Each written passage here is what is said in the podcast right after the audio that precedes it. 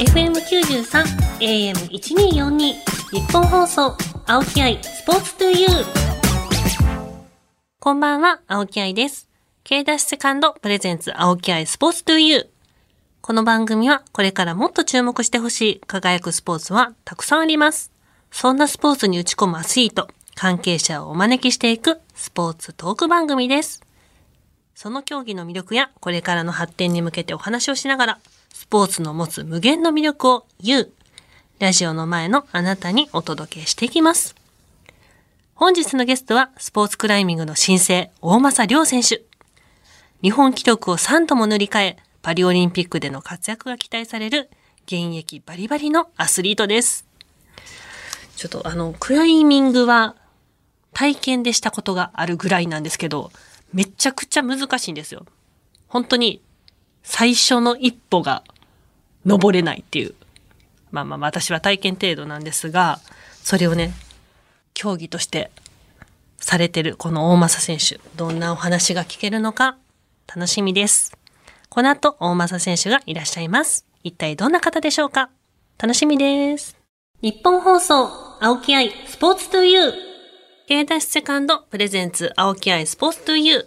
それでは本日のゲストをご紹介しましょう。この方です。こんばんは、大政亮です。お願いします。はい。今日はよろしくお願いします。ます改めまして、スポーツクライミングの大政亮選手です。なんか、お若いですね。いやいや。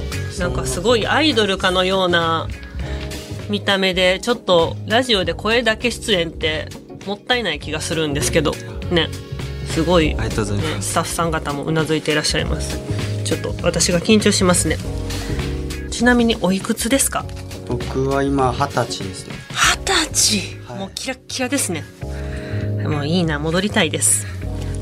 さあ今日はよろしくお願いします。はい。では大政選手のプロフィールを少しご紹介します。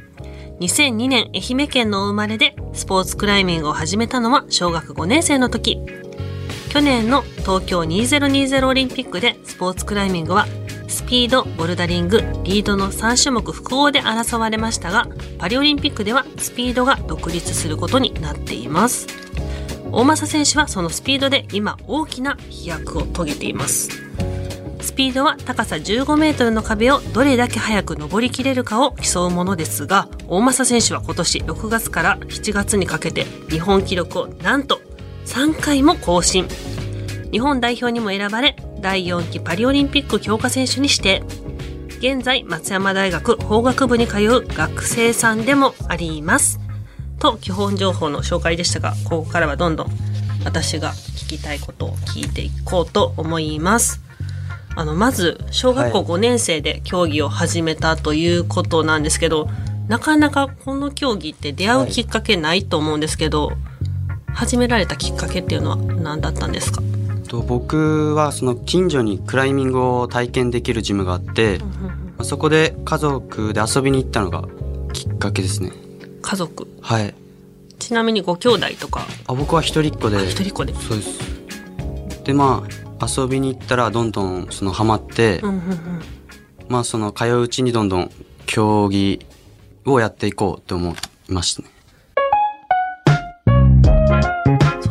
の頃スポーツクライミングをやっていて楽しかった思い出とかありますか、はい、やっぱりその、まあ、登る課題がいくつか設定されていて、その難しさごとに、まあ、ていうんですかね登る数も違ったりするんですけどそのやっぱゲーム感覚的な感じでやっぱその登れたら本当に嬉しくて達成感があってなんかどんどんどんどん次に行きたいって感じで進んでいきました。普段っていうのは、はい、そのスポーツクライミングの選手ってどんな練習されるんですか？どこ一番使います？筋肉とか、まあ、やっぱその、まあ、イメージでは本当にその手の力っていうイメージがあるんですけど、まあ、足だったりとか、まあ、体のバランスだったりとかもうそういう本当に体全体を使って登ります。なんか大政選手が今日、スタジオに来られる前にスタッフさんと喋ってて、はい、なんかちょっとクライミング体験みたいなのをやったこと私もスタッフさんもあったんですけど登り始め力めっちゃ入れません？すごい低姿勢というか。はい。まあ、あれもなんか多分僕も最初はそうだったんですけど多分コツがあって多分ち手に力が入りすぎてるんだと思うんですよね。結構腰を落とすってことが重要で、腰落としたらもうお尻ついちゃうんですけど。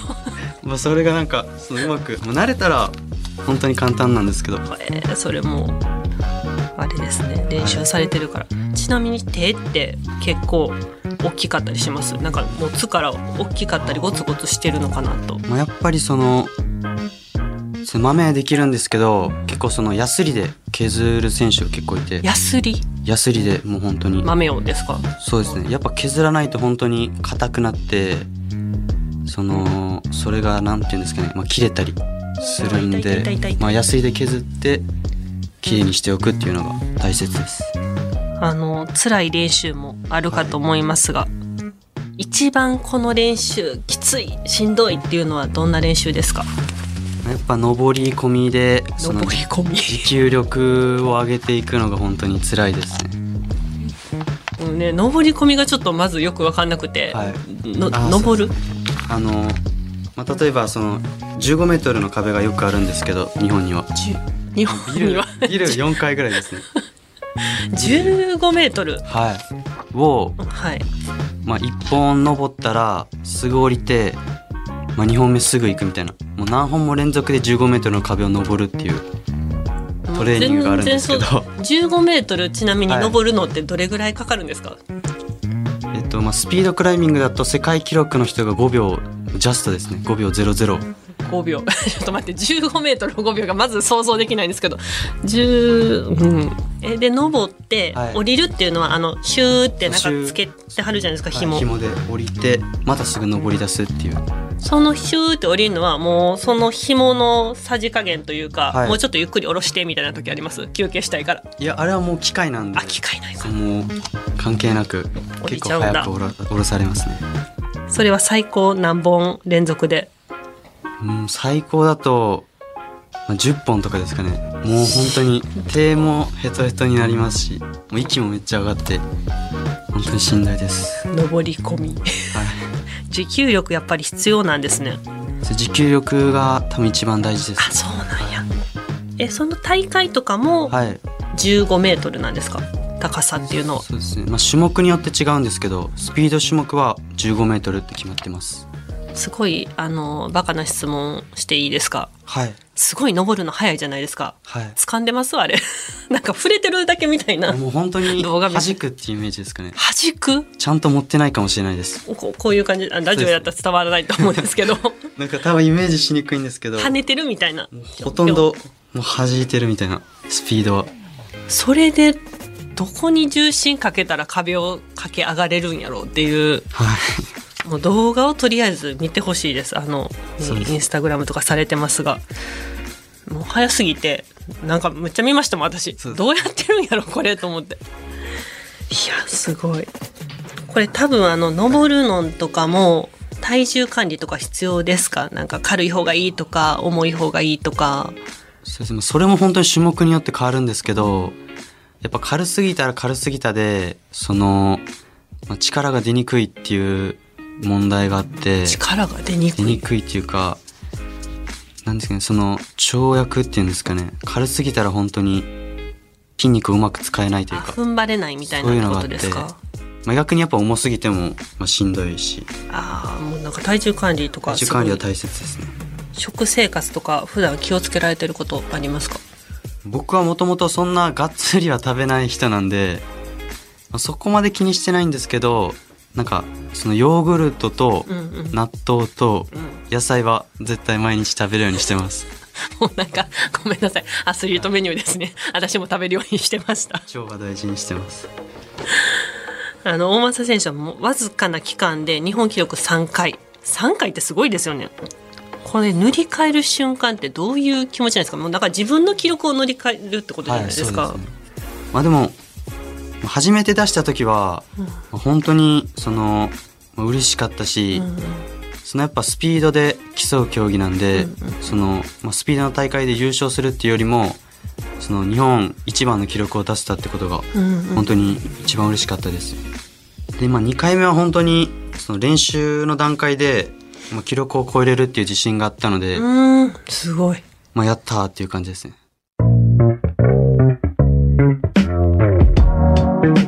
壁に当たったり悩んだりすることってあります？競技を続けてる中で。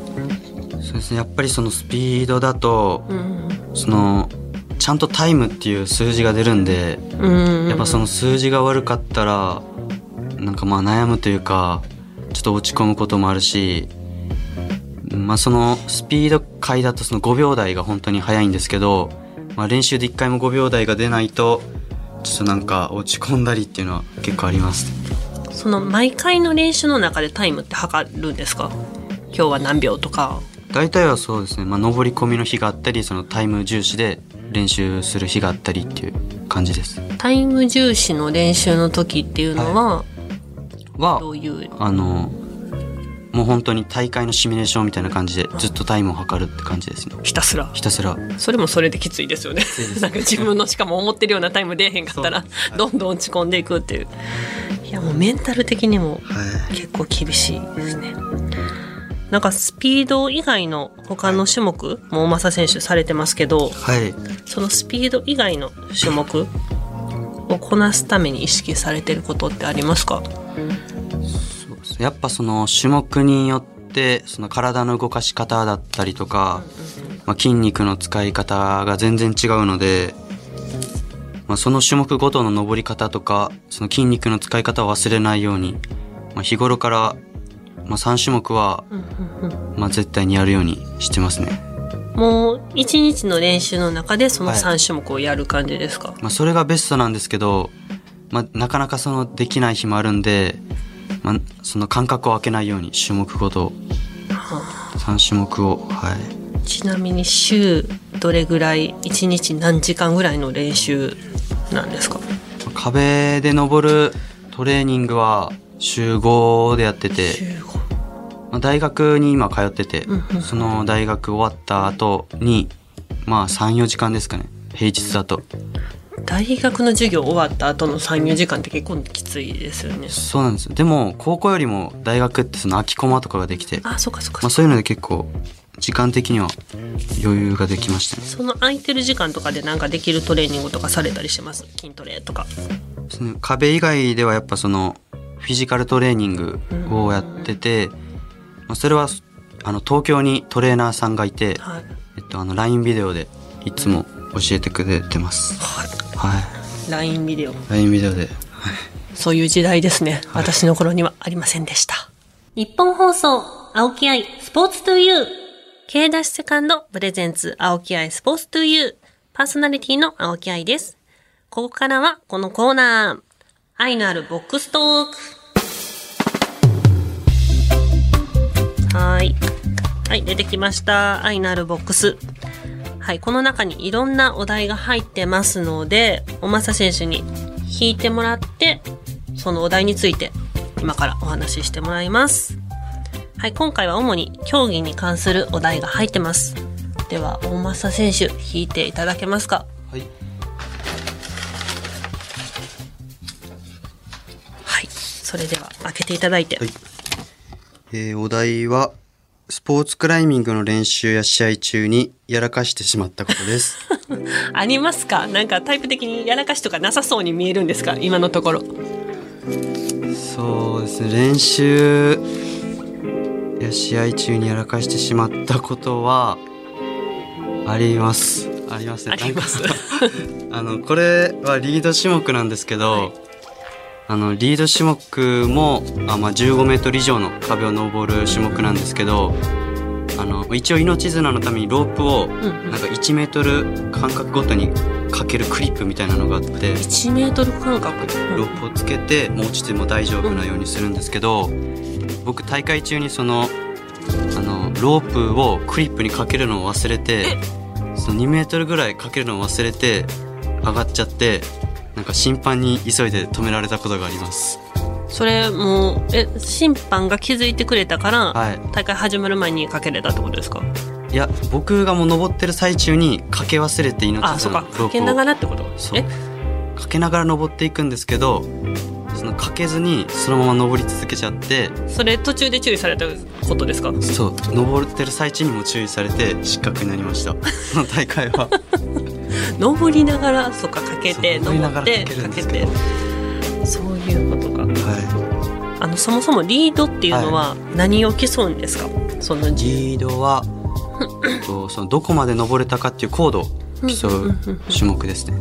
だからここまで登ったらとりあえず引っ掛けて登ったらは命綱引っ掛けてって、そうです。それはなんであれですか？忘れてたんですか？集中しすぎて。集中しすぎて本当にその命綱のロープをかけるってことを忘れてて 次々進んじゃってなんか危険だから降りてくださいみたいな感じで。どういう感じであれ言われるんですか？ピピピピみたいな。いやなんか本当にもうあの下でロープ出してくれる人がいるんですけどもうその人がロープ止めてうんうんうん。それ以上本当にいけないように。いけないようになって。えうんそれ気づいたらどういう感じなんですか？え何？みたいな。めっちゃ引っ張られてる感じがして なんか下見たらその審判の人たちが降りてくださいみたいな言ってたんで気づきましたそこで。あつけてないって。あそこで初めそこでて、気づきました。ねえーもう集中 しすぎるとこうなるんですね でも審判の人がもしこれ気づいてくれてなんかまあまあはい。審判やから気づくと思さすがに気うんですけど、づいてくれると思います。いやいや危険な失敗です。ねそれでは2つ目お願いします。あのこれ時間が来るまで永遠と引かされるパターンなので、あーえー緊張をほぐすためにしていること。はい。緊張されるタイプですか？僕めっちゃ緊張しますあそうか。今緊張してますってラジオ始まる前も言ってたし今もちょっと緊張伝わりすぎて私もめっちゃ緊張してます今日。緊張 僕自身うまくほぐほぐせてるのかわかんないんですけどうーん、まあ緊張っていうか僕はなんか昔からそのあここで落ちたらどうしようとかわっていうあの悪いイメージばっかりしてたんで、まあ、そういうのは本当になくすようにしてます最近は。いいイメージをできるだけ持って競技に競技するようにしてます。それ本番前もですか？そう本番前もはい。もういいイメージトレーいいイニングメージばっかしてます。でも私もなんかイメージトレーニングって結構難しくないですか？難しいです。私イメージトレーニングよくするタイプだったんですけど、はい。悪いイメージが結構浮かぶんですよ。ここでなんかはいはいあー歪んで回っちゃったみたいな。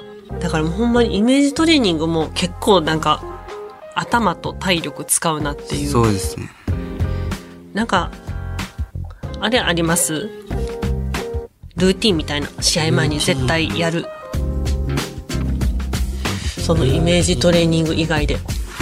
あでもその大会あ自分の競技直前でもなんか筋トレっていうか、なんかまあ簡単な懸垂と腕立ては絶対するようにしてます。それの方があの試合の時に力出るってことですかウォーミングアップが終わって自分の、まあ、競技が始まる前に5分ぐらい待機されるんです待機するんですけど、まあ、なんかその5分間でそうですねちょっと体を動かしてますね。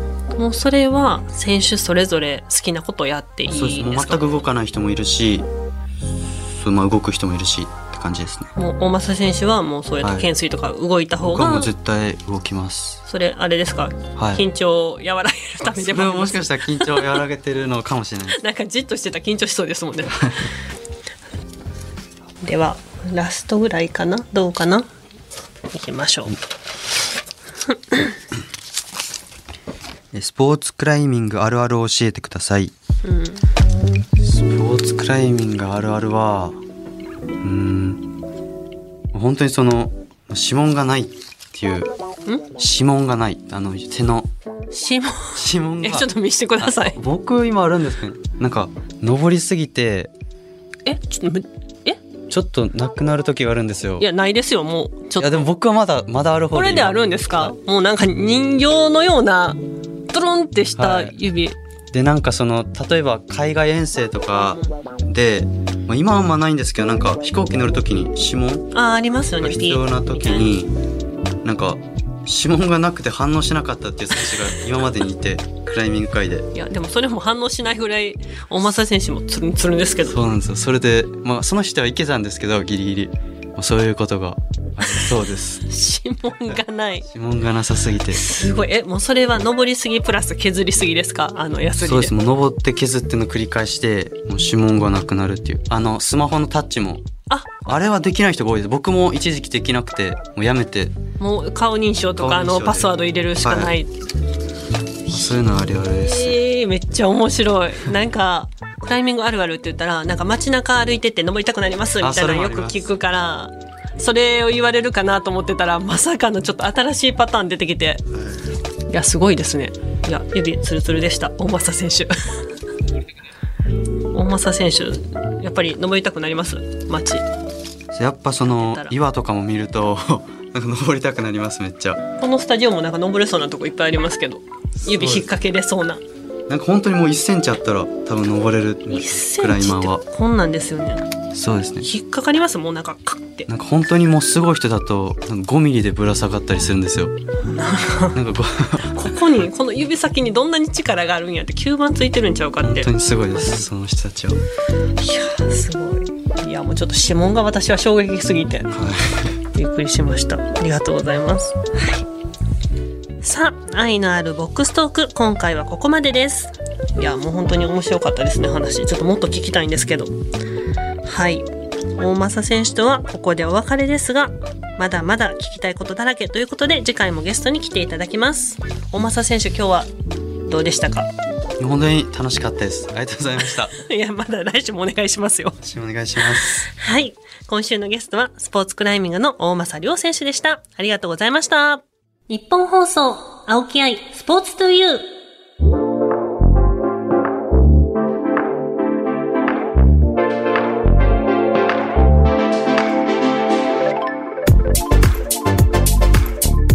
お送りしてきました K ダッシュセカンドプレゼンツ青木愛スポーツトゥユーあっという間にお別れです。いやもうね大政選手。なんかすごい真面目な方でしたね。でもすごいクライミング愛を感じました。はい。次回もゲストは大政亮選手。オリンピックへの思いスポーツクライミングを今後どう普及させたいかといった深いお話も聞いていきますよ。そして番組ではあなたからの質問メッセージもお待ちしています。番組メールアドレスは aispo.1242.com aispo.1242.com です。また、パソコン、スマートフォンアプリ、ラジコのタイムフリー機能を使って、この番組をもう一度聞くことができます。ぜひチェックしてください。さらに、タイムフリーが終わった後は番組ホームページからポッドキャストで聞けます。ぜひ、ホームページにアクセスして聞いてくださいね。それでは、お相手は私、青木愛でした。また次回お会いしましょう。